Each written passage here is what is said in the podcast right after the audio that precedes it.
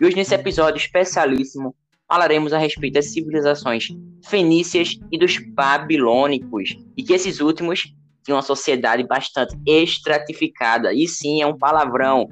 Que palavra muito difícil, mas que a gente vai entender no decorrer desse podcast. Mas, meu caro ouvinte, se você se sentiu entusiasmado, feliz, curioso sobre essas sociedades, peço que você aperte seus cintos e vamos para mais uma viagem no tempo.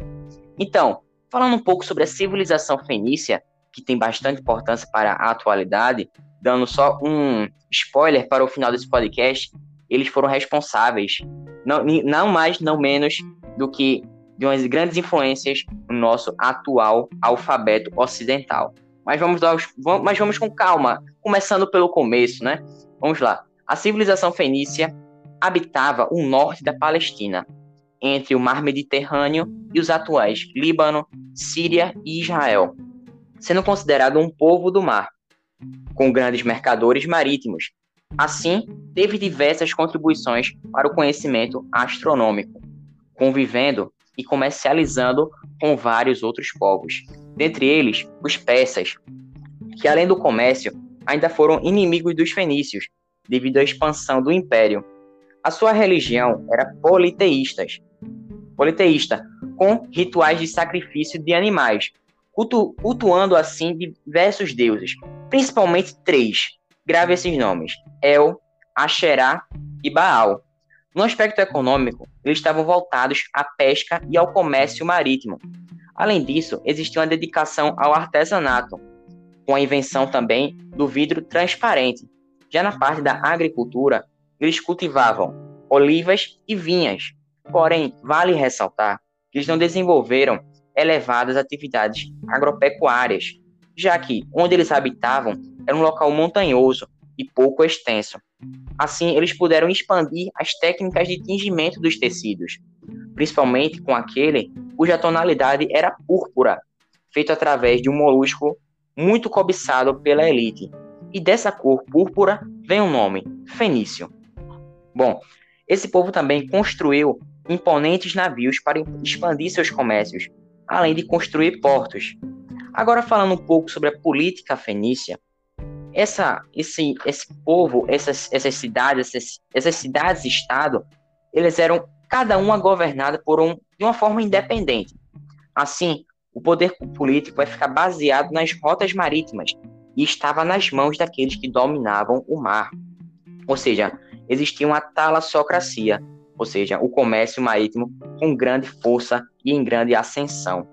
A cultura nesses povos sofria grande influência das, daqueles povos com os quais eles comercializavam. Ou seja, existiam, de acordo com alguns historiadores, poucos objetos culturais originais de, dos fenícios.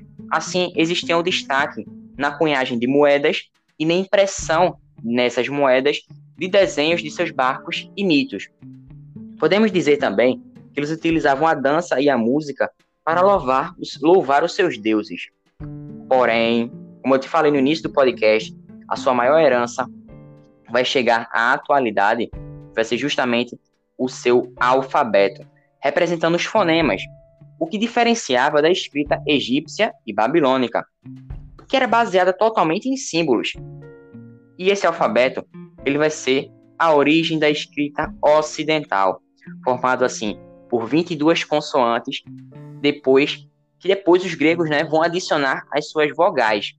Mas qual seria o objetivo de ter um alfabeto nessa civilização totalmente voltada para a talassocracia? Seria justamente a facilitar as relações comerciais, já que o comércio, toda aquela estrutura visava a, o empoderamento dessa, desse comércio, né? deixar esse, essa atividade comercial cada vez mais presente e mais forte. Porém, como toda história tem um fim, o fim, a finalização dessa civilização, ou seja, o seu fim, vai ser com o rei Ciro II da Pérsia, que vai conquistar a Fenícia. E esses fenícios vão em fuga e vão fundar Catargo, que logo mais, nos próximos podcasts, você verá, meu caro ouvinte, que eles sofrerão com a ascensão do Império Romano. E deixo na curiosidade você para os próximos podcasts sobre Roma.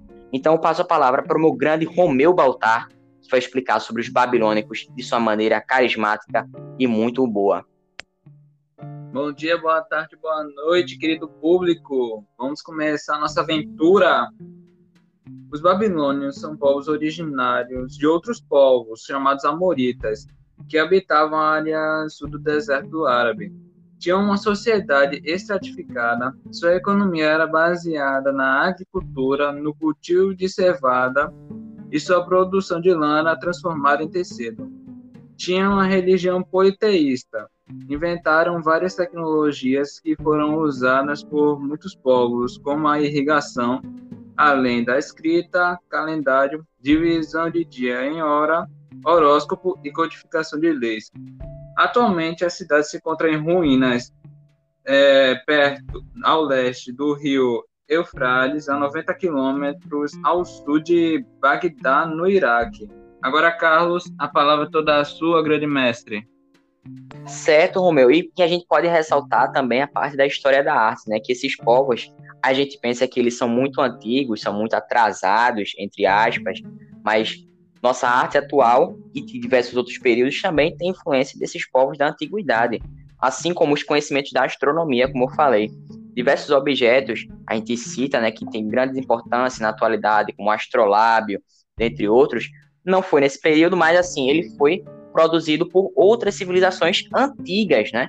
A gente também pode citar essas conquistas no âmbito científico. Grande importância também a gente tem que dar a influência desses povos na arquitetura, também como a gente falou, dos, dos egípcios, daquela justamente daquela, daquela engenharia que eles tinham, né, para construir as suas pirâmides e também sem falar dos zigurates que tinham né, também nessas sociedades da antiguidade.